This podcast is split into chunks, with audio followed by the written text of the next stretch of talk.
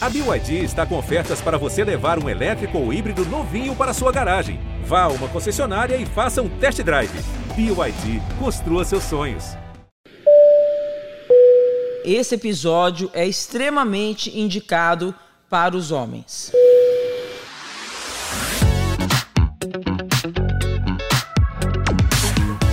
Olá, sejam todos muito bem-vindos e bem-vindas ao Prazer Renata Entrevista.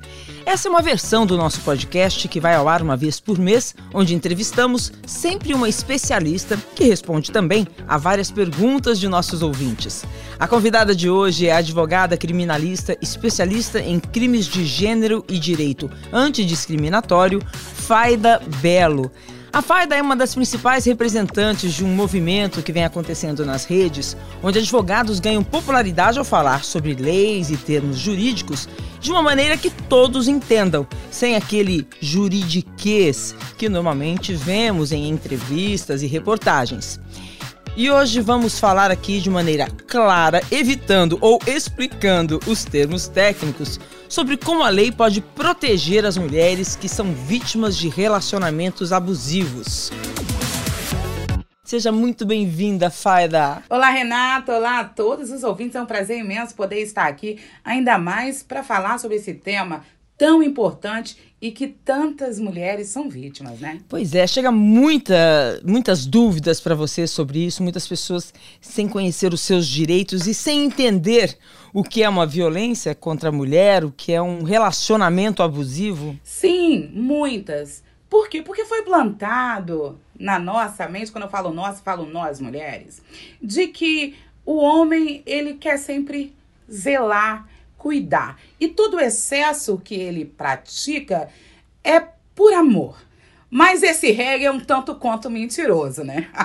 é, é verdade. Eu tenho muito medo de homem que chega querendo, eu quero cuidar de você, querida. Não, não preciso.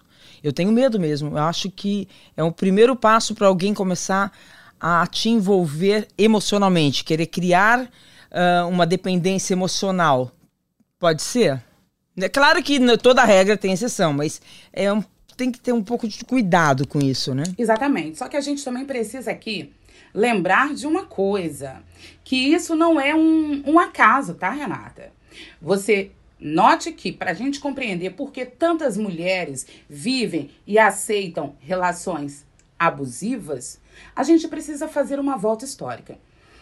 Veja aqui, a gente lembra que. A gente foi criada para casar com um homem que cuide da gente, né? Pior do que isso.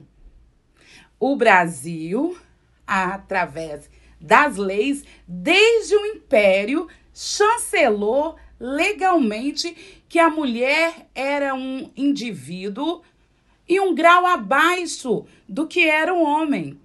Que o homem tinha que dizer, ditar onde come com quem nós, pasme, nós as mulheres, tínhamos que está. Isso estava dentro do código, Renata. Hum. Até 2002. 2002? Até 2002, nós, as mulheres, éramos vistas apenas como um indivíduo que foi criado para gerar filhos. E todo o ambiente doméstico, o restante, a nossa vida extramuros, casa, quem tinha que dizer como onde era o homem ir com as bênçãos da lei. Isso aonde? No, no Código Civil. No Código Civil, ou seja, já era uma lei completamente em desuso, mas ainda estava lá. Estava lá. Quando a mulher falava sim para o homem, ela perdia todo o direito a dizer que ela era um indivíduo. Ela só podia arrumar um emprego com a anuência do marido, ela não tinha o direito de ingressar com uma ação sem que houvesse ele junto dela, ela não tinha o direito a reger os próprios bens. Tudo era o homem. Então veja que o Brasil, através de leis, que implantou essa história de que o homem pode fazer o que quer conosco. Então não é a mulher que é boba, não é a mulher que deixa. Foi plantado isso desde muito tempo de que nós somos frágeis, de que nós não temos capacidade de gerir e cuidar da nossa própria vida, o que é um tremendo absurdo. E isso vem culturalmente, né? A gente vai colocando isso na nossa cabeça sem perceber, a gente vai vivendo isso, né, nos relacionamentos. Exatamente, porque a gente acaba que pensa que a violência contra a mulher é só quando deixa marcas. É só quando eu fico com o olho roxo. Mas que loucura, e né? E não é verdade. Vamos ser claros aqui. O Brasil é um país machista que sempre ignorou, sempre se omitiu no tema violência contra a mulher. Então, realidade é que a lei que a gente tem que exemplo para o mundo inteiro, a Maria da Penha, foi uma lei que não foi criada porque o, o Brasil ama as mulheres. Ao oposto, foi criada em decorrência de uma omissão do Brasil e o Brasil foi penalizado. E entre as penas estava criar uma lei que protegesse as mulheres da violência doméstica. Então, a gente precisa aqui dar um início já olhando que a gente vive em um lugar que sempre se omitiu quando o tema era violência contra a mulher. É, e normalmente, né, a violência contra a mulher começa com um relacionamento abusivo emocionalmente. É, ainda é muito difícil, né, provar diante da lei um relacionamento abusivo, né? Porque como você falou agora há pouco, nem sempre ele deixa marcas físicas, né? Sendo difícil provar, como a lei pode proteger as mulheres nessa situação, Faida? Pergunta fantástica. Por quê? Eu acabei de falar sobre a lei que protege a mulher de violência doméstica, a Maria da Penha. E essa lei diz que existe um tipo de violência, que é a violência psicológica. Só que, de um lado, ela diz, né, que quando eu digo aonde a mulher vai, com quem ela vai, o que ela veste, com quem ela se fala, é violência. Só que quem cria crime é quem, Renata? O Código Penal. E lá no código não tinha nada sobre isso. Então a mulher aguenta. Sobre o abuso emocional. Exatamente. Então a mulher. Sobre o abuso psicológico. Exatamente. Então a mulher aguentava aquilo e quando ia à delegacia. Ouvi o que? Ué, minha filha, mas isso é normal, é ciúme, isso não é crime. Ocorre que desde 2021, agora sim. Muito recente. Agora essa violência silenciosa que maltrata, que machuca, que faz com que tantas mulheres tirem as suas próprias vidas ou até parem em hospícios porque o homem faz com que ela pense que ela está louca. Agora essa conduta é crime e quem realizar pode receber uma pena de até dois anos. Mas como eu provo isso? Não, mas antes de você falar como eu provo isso, gente, então vamos prestar atenção, porque isso é muito importante, muito recente. Essa, essa informação precisa ser espalhada. Abuso emocional, psicológico, agora é crime previsto em lei, né? Essa é uma informação que tem que se espalhar.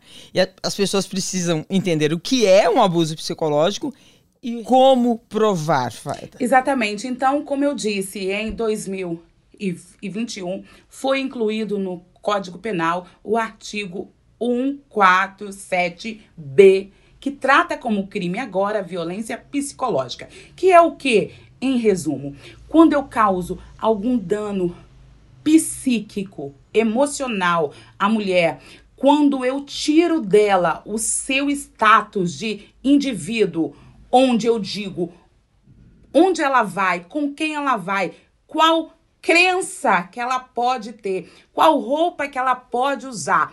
Eu pratico este crime. É importante que a mulher que vive isso, porque a maioria das violências que ocorrem nas relações íntimas de afeto é esse tipo de violência, que até então não era crime, só que agora é. Então, não é ciúme, Amor não dói. O nome disso é abuso. Então vá até a delegacia, porque agora existe um profissional que vai atestar que você foi vítima de violência psicológica. Então haverá um inquérito policial. Este abusador será processado e punido nos rigores que manda a lei. Mas não se cale. Agora, Fada, é muito difícil, né, provar, ou eu estou sendo pessimista. É porque, primeiro, quem vai Normalmente nós somos atendidas por homens na justiça, infelizmente. Mas não é só isso. Não estou nem falando só disso. É...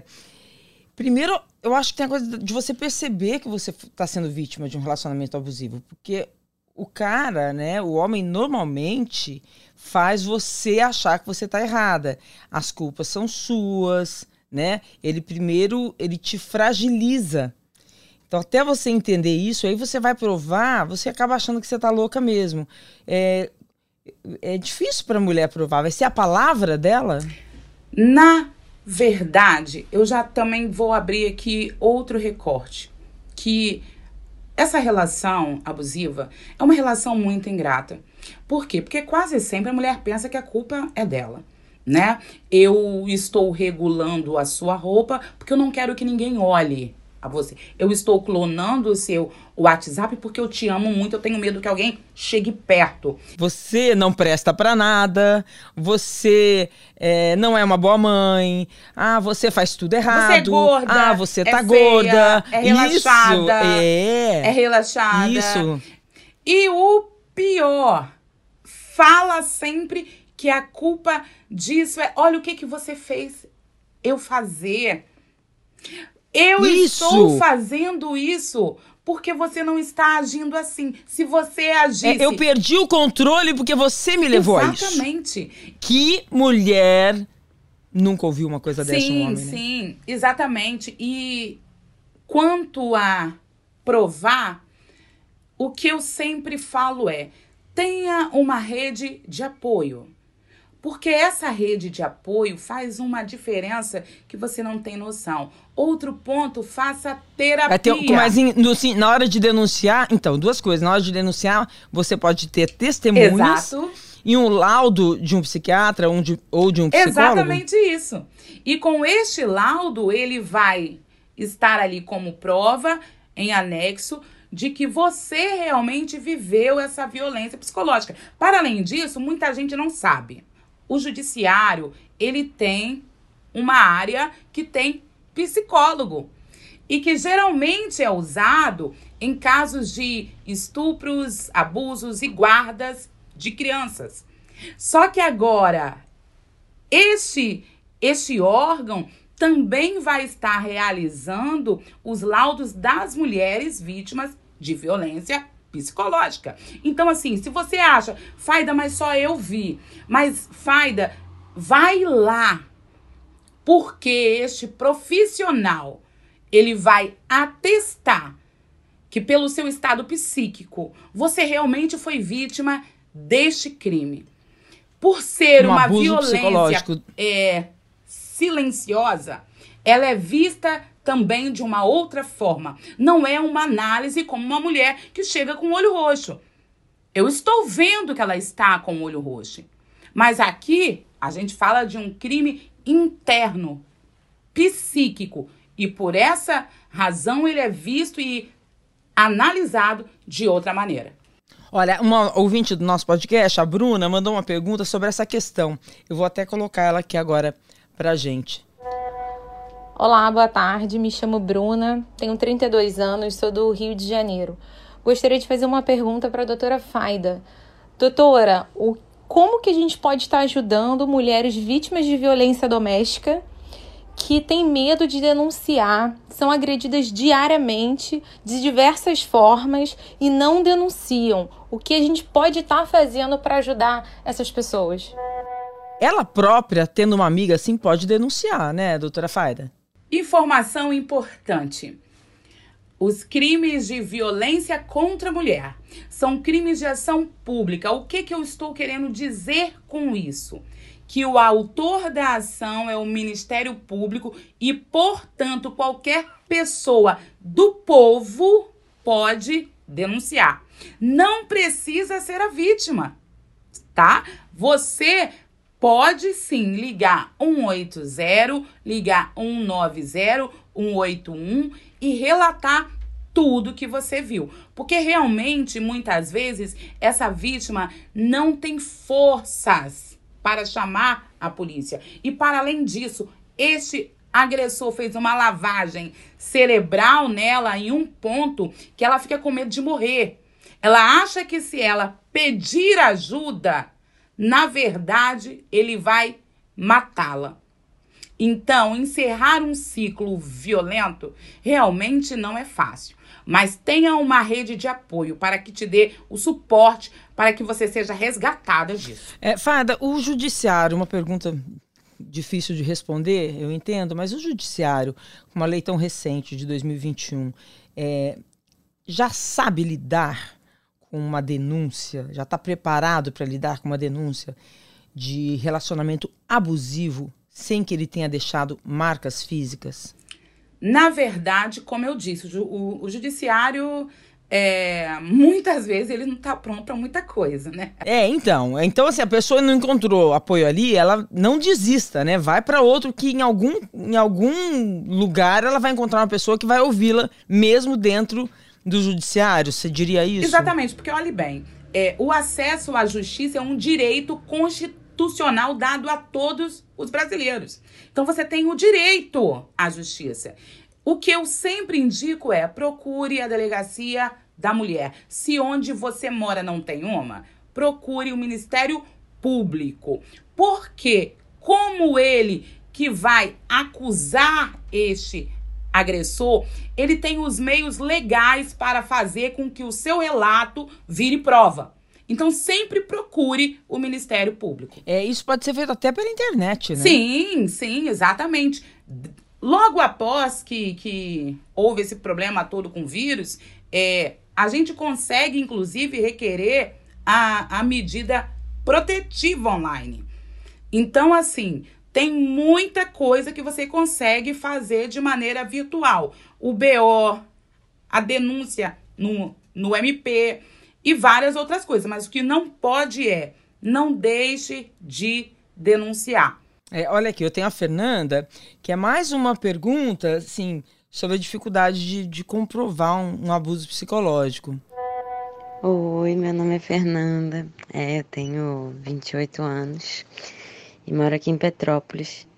E fiquei muito interessada assim no assunto, eu fico muito curiosa para saber como é que é juridicialmente é, a questão de comprovar que você está num relacionamento abusivo, né? Como é que isso se comprovaria?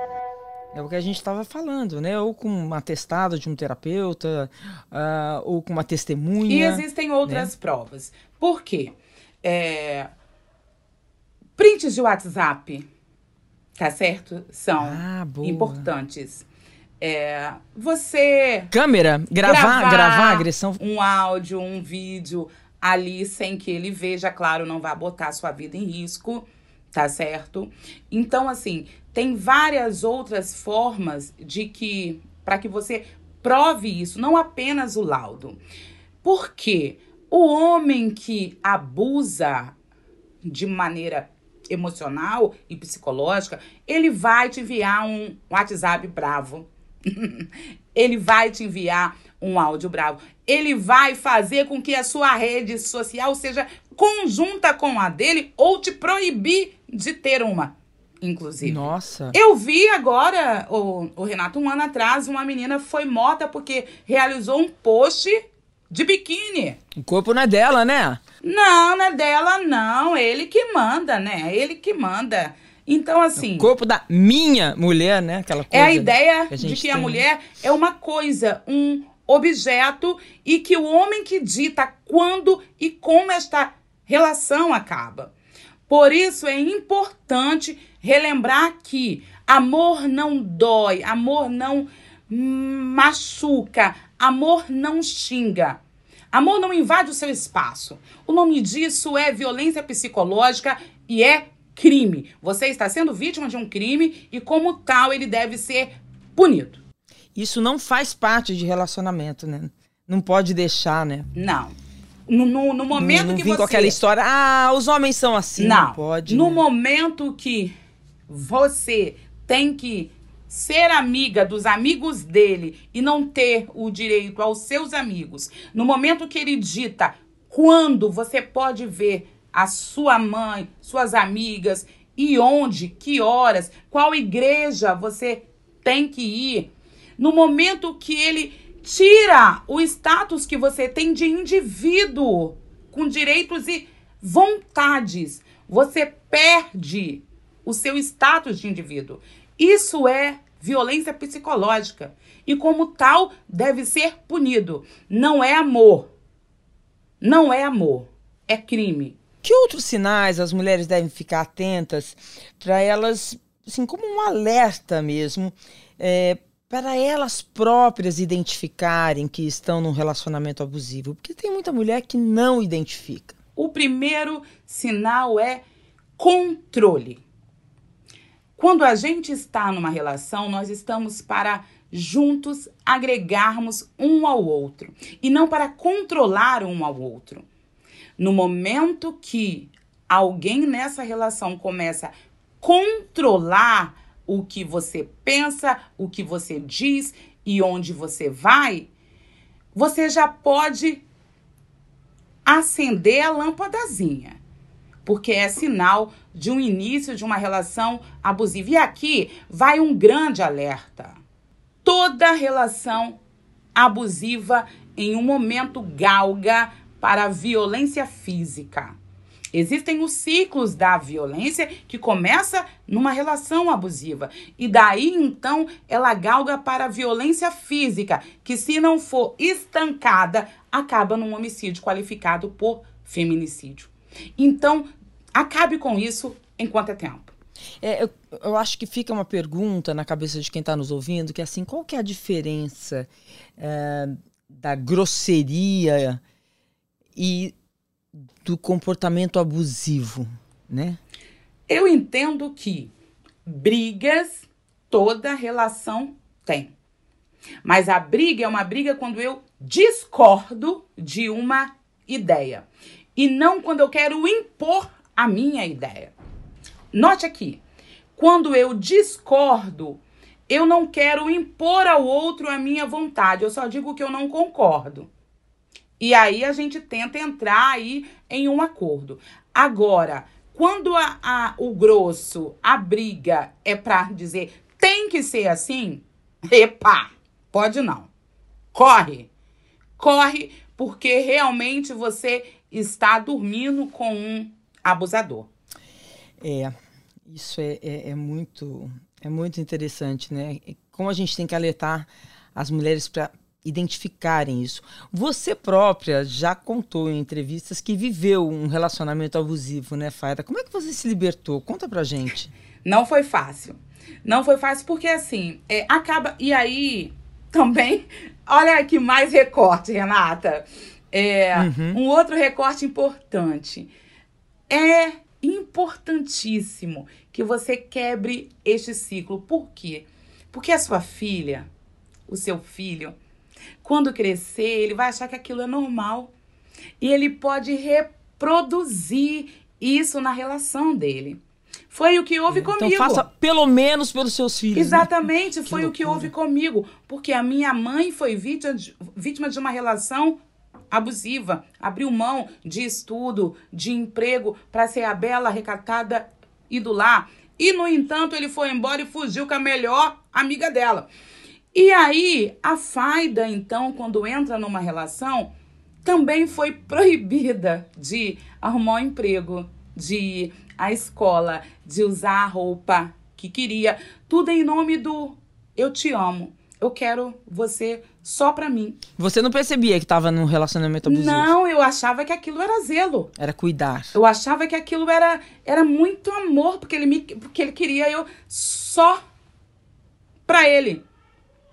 No momento que eu falei não, que eu levei um soco na cara, eu vi que na realidade eu estava numa relação abusiva e que este ciclo já estava galgando para algo mais grave.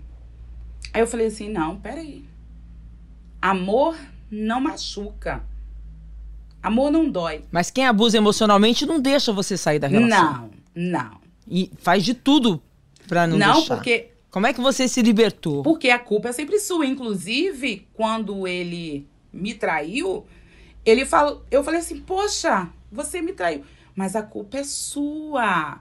Porque você não estava tão arrumadinha. O dia que era pra gente ter uma relação de noite, você não, você você falava não. Então aí eu falava: "Nossa, era mesmo, era minha culpa, né? Poxa vida, né? Eu devia ter olhado ele mais". Então assim, entram no nosso íntimo como se realmente Nossa. toda ação dele não fosse uma ação, fosse uma reação a uma ação errada de nós mulheres dentro da relação afetiva. Então, foi na hora que precisou ter a violência física pra você perceber que você tava num relacionamento abusivo? Isso foi o, o start. Mas aí, ainda assim, eu ouvi a clássica frase: Olha só o que você fez eu fazer. Eu te amo. Eu te a amo. culpa era sua, você apanhou e a culpa era sua. Exatamente. Clássico, né? Segura, o golpe tá aí, né? Cai quem quer, eu caí, inclusive. Mas aí, é, uma amiga, e aí por isso que eu repito tanto sobre ter uma rede de apoio. Ela falou assim: eu estou falando há muito tempo que você não ter o direito de ir à escola não é uma ação de alguém que ama você. Você não ter o direito a ter o emprego para ter a sua própria renda não é uma, uma ação de quem ama você. Foi hoje um soco. Amanhã você se prepara que o caldo vai engrossar. Ele não ama você. Ele, na verdade, ama ter a sua posse. Ele te olha como uma coisa, não como uma mulher. E aquilo eu fui refletindo. Se você fica numa relação onde você mais chora do que ri, tem algo errado. Tem algo errado. E foi aonde que um dia eu acordei, arrumei as malas, os meninos. Olha Falei, a felicidade dela. E se eu- mandou. Gente, foi libertador de. Nossa, eu me emociono. Porque foi libertador com um filho de um aninho, outro com três aninhos. Não foi fácil, E- não. Você ri agora, não, né? Não. Ele falou assim: pra onde que você vai? Você vai passar fome. Porque é isso. E agora, meninas, independência financeira É isso. é importante. Porque a falta dela é a arma que os homens usam para cometer este abuso nessa relação. Porque Isso. pensam assim, pra onde que ela vai? Não tem emprego, como é que vai comer? Como é que Menina. vai arrumar? E, você com dois filhos pequenos foi, saiu, arrumou emprego e pagou a sua faculdade e se formou em direito e tá aqui ensinando outras mulheres. É isso? É essa a sua história? Sem ele me dar um real pra isso. Nunca deu um leite aos meus filhos. Um leite. Eu falei, eu? O que, que você falou que eu vou, eu vou passar fome?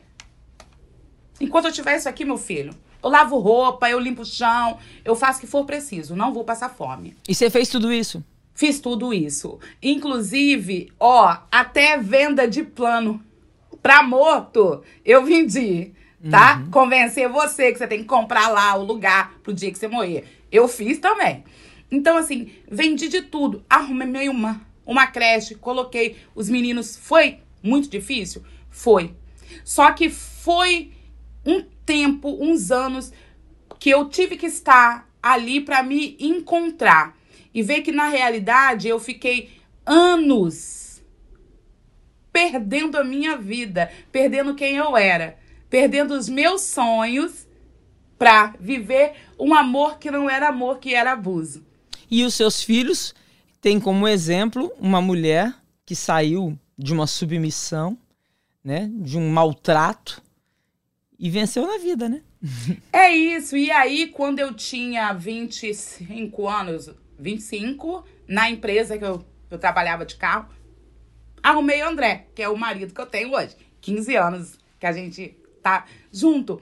E André é o oposto, tá? Porque quando o André falou, fica comigo, e casa comigo, e que não sei o quê, falei, amigo, eu fiquei vários oito anos da minha vida ouvindo ordens. Não vai dar certo.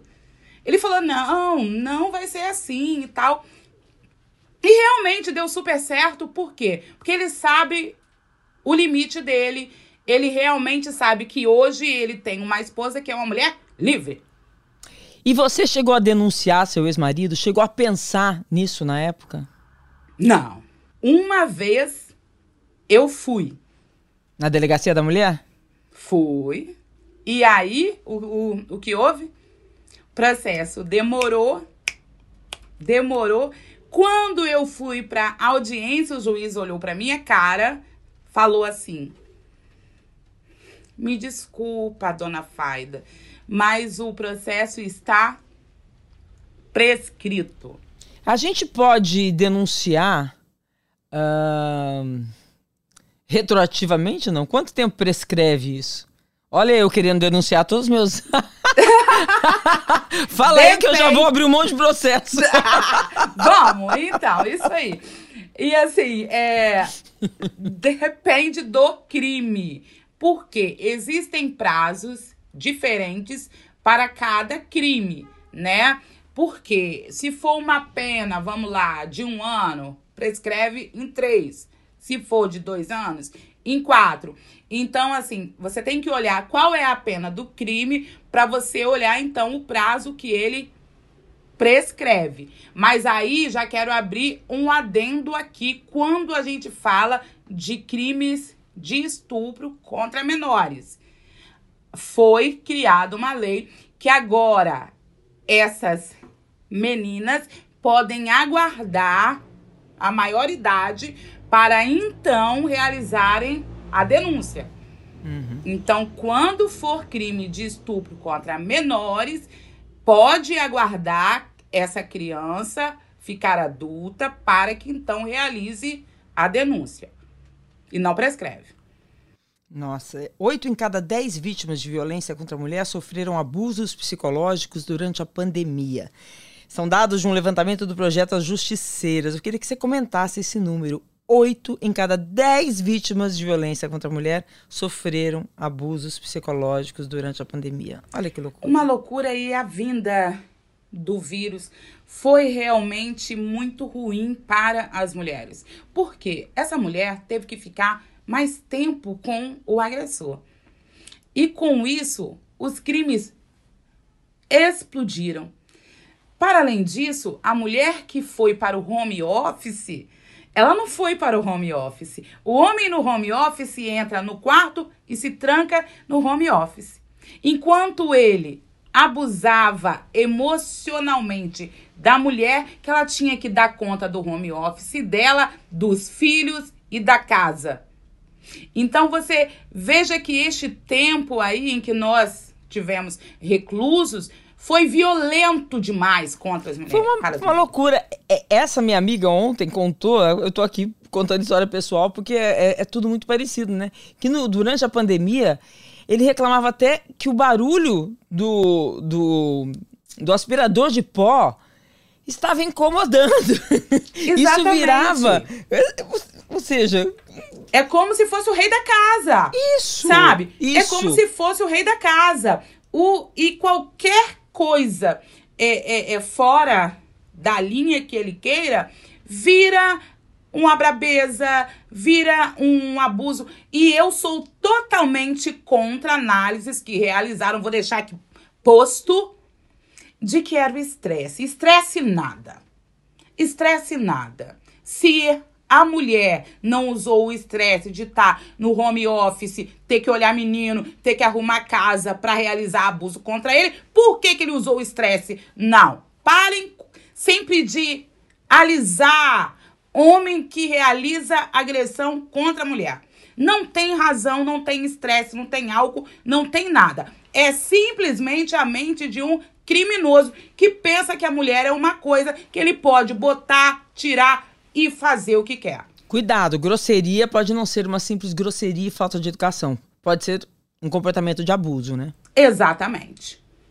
É, nos últimos tempos, você acha que a gente está mudando a maneira como a gente entende o que é uma violência contra a mulher? Que é muito recente, né? Esse termo relacionamento abusivo, né? A gente, pelo menos agora, dá nome para isso, né?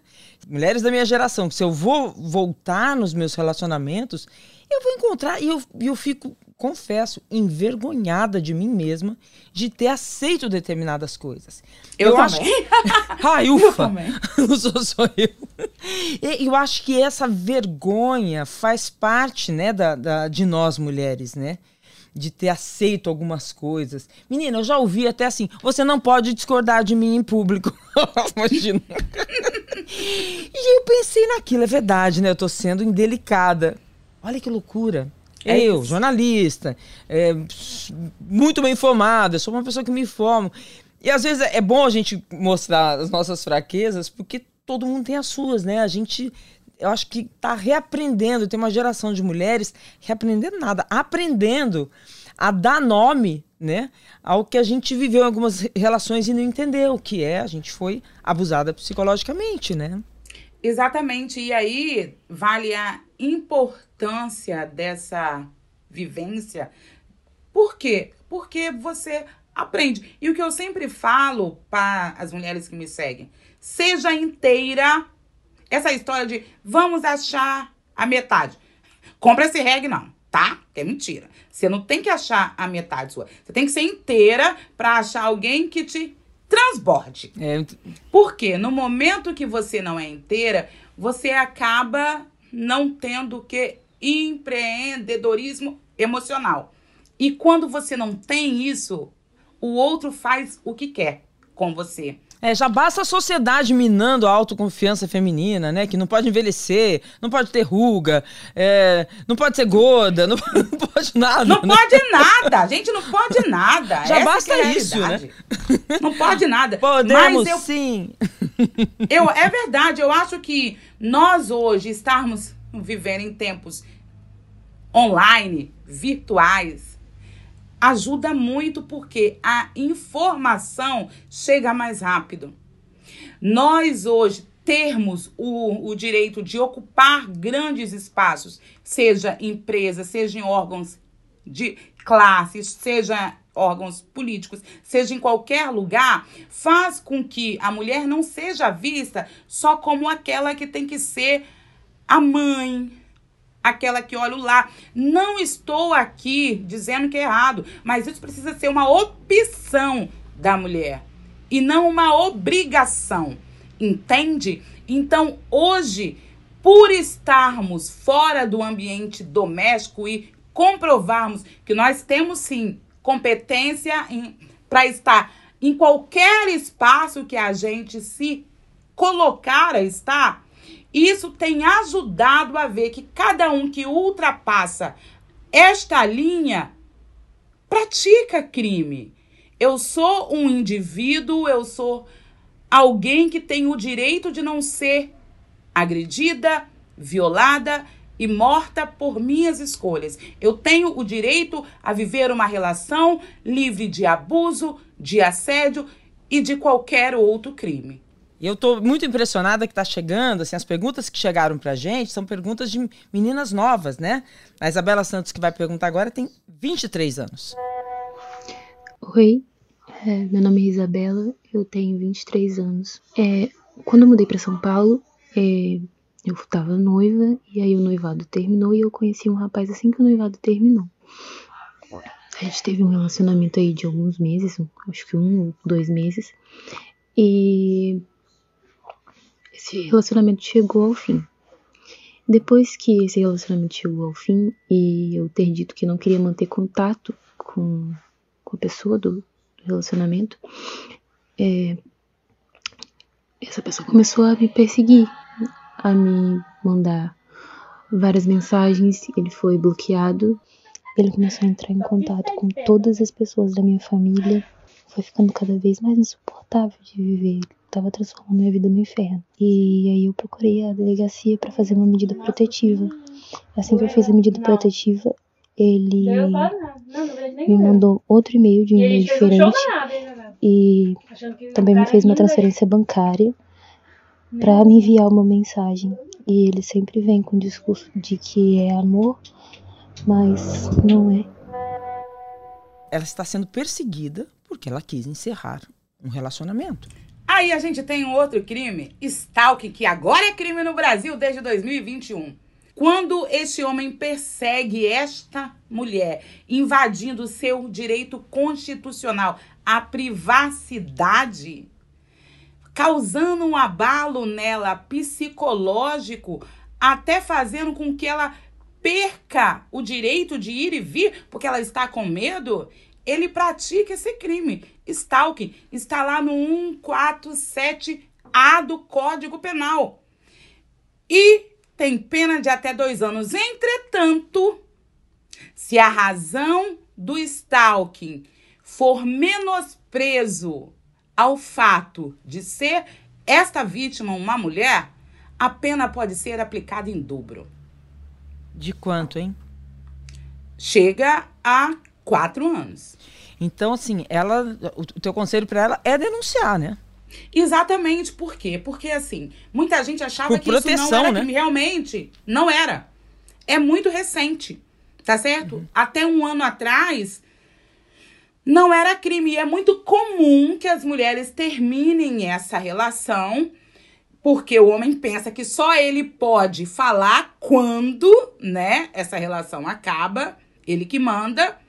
Então é muito comum que estes homens persigam essas mulheres, não só de maneira virtual, como também indo a emprego, indo a residência.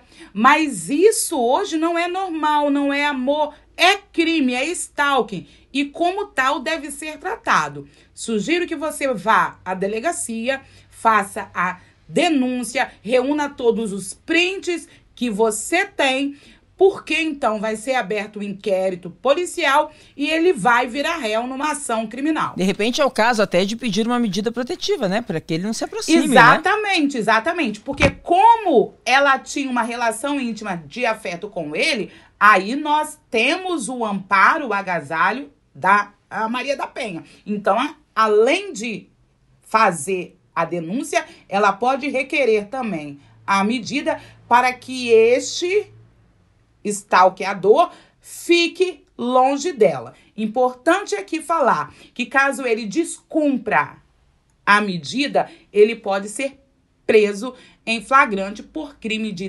desobediência. Olha, a Camila Alves, uma ouvinte nossa, não gravou, mas mandou uma, uma pergunta por escrito, porque a questão dela é o seguinte: ela sofre agressão verbal, mas ela não tem provas e ela é constantemente importunada e que ela considera um relacionamento abusivo. Ela fala sem provas, eu tenho como denunciar? Primeiro ponto. Se você fala que você é diariamente, então grava isso, gente. Crie grava provas. Isso bota um áudio. Se você fala que é sempre, grava um áudio, porque é importante que você tenha provas. Porque a gente precisa. Gente, a gente vive num país machista e não é só na sua casa, no judiciário também. Então é importante que você se rodeie de provas para que você não saia de, de lá sem o justo. Agora, ainda que você não tenha nada, como eu disse, o judiciário, ele tem uma área de psicólogos, onde a mulher que vai realizar o relato de violência psicológica, esse psicólogo jurídico, que é do judiciário, vai avaliar. Ele vai fazer essa avaliação. Então, Perfeito. se for verdade, vai estar lá no relatório dele e você vai ter uma prova robusta para que então este cara, este agressor, responda nos rigores da lei. Vada, tem mais uma última pergunta de ouvinte aqui. Como você comprova em casos que hoje a gente já sabe que né, tem até legislação para isso, mas de estupro marital, quando, como é uma coisa que acontece entre quatro paredes só entre duas pessoas e não há testemunhas, como que você comprova é, é, judicialmente, criminalmente, que houve um estupro dentro de uma relação de, de longo prazo, né, de uma relação abusiva, porque geralmente a pessoa não sabe que está numa relação abusiva, ou não percebe que passou por uma violência sexual enquanto está namorando, né? Só vai perceber depois. e não, é, não tem essa frieza, digamos assim, essa objetividade de produzir uma prova no momento em que a coisa acontece. Como você comprova isso? Fantástico. Pergunta fantástica. Inclusive, eu gravei um vídeo recente disso. Voltamos à história. Por que, que os homens pensam que têm poder sobre os nossos corpos, inclusive na hora do sexo? Porque a lei brasileira deu a eles o poder disso. Você sabia, Renata, que no outro código criminal, se um homem abusasse da Renata, hum. ah, você sabe qual era a pena dele? Nossa, não. Te botar uma aliança no dedo, Renata. Você ah, é foi é estuprada. Ah, agora vai ter que casar. Eu vou ter que Você ficar com esse cara. Você foi estuprada e ainda tinha que conviver com quem te violou o corpo a vida inteira. Olha bem o nível de lei assim. no Brasil. Passado isso, quando uma mulher ia reclamar que o marido a obrigou manter relação sexual com ele, sabe o que que o judiciário falava? Hum. Mas isso é obrigação. É. Obrigação da mulher. Porque junto com a esposa vem a obrigação de servir o homem na cama quando ele quer. Então, até pouco tempo, isso era ignorado. Ai da mulher que fosse reclamar. Mas nós temos o artigo 213 do Código Penal que trata sobre o crime de estupro. E nele, em nenhum momento, ele diz que não vai ser estupro quando este crime for realizado por um cônjuge. Ele diz constranger alguém mediante violência ou grave ameaça a manter conjunção carnal. E ele não diz que esse alguém não pode ser cônjuge. Então é importante você, que tem uma relação íntima de afeto com alguém, que você saiba que você não é obrigada ter relação sexual sem que você queira. Se este cara te obrigar, ele está sim praticando crime. Mas como que eu provo, Faida? Você precisa ir no outro dia o fato criminoso até a delegacia, para que, o, para que então o IML consiga rastros de que houve esta relação. Tendo estes rastros, então ele vai virar réu num crime grave, que é o estupro, cuja pena de reclusão pode chegar até 10 anos de prisão. E aí vai ficar a palavra dele, ele vai negar, né, o argumento dele contra Mas o dela. Mas aí tem uma aspas. Quando a gente fala em crime de assédio, quando a gente fala em crime de estupro, são crimes praticados em momentos em que não tem plateia. São crimes realizados às ocultas. Por isso, a lei confere à vítima, a palavra dela, um peso muito maior do que outras provas. Uhum. Então, ainda que ele diga que é mentira, a palavra da vítima tem extrema relevância quando se trata de crimes realizados de maneira clandestina. Ou seja, denuncie. Por favor. Por favor, ninguém pode violar um corpo que não deu autorização para ser violado. Seu corpo é seu e de mais ninguém. Fada, entrevista super esclarecedora. Muito obrigada. Ficou Gostei ótimo. Muito. Muito bom, muito bom. Quero você mais vezes por aqui, hein? Me chama que eu assunto. Ah, que delícia. Um beijo grande. Beijo, tchau. Tchau, tchau.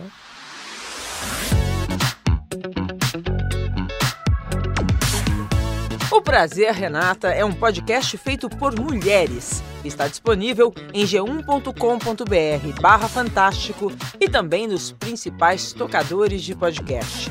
Este episódio foi produzido por Duda Kunert, na edição Isadora Neumann e na direção Perla Rodrigues.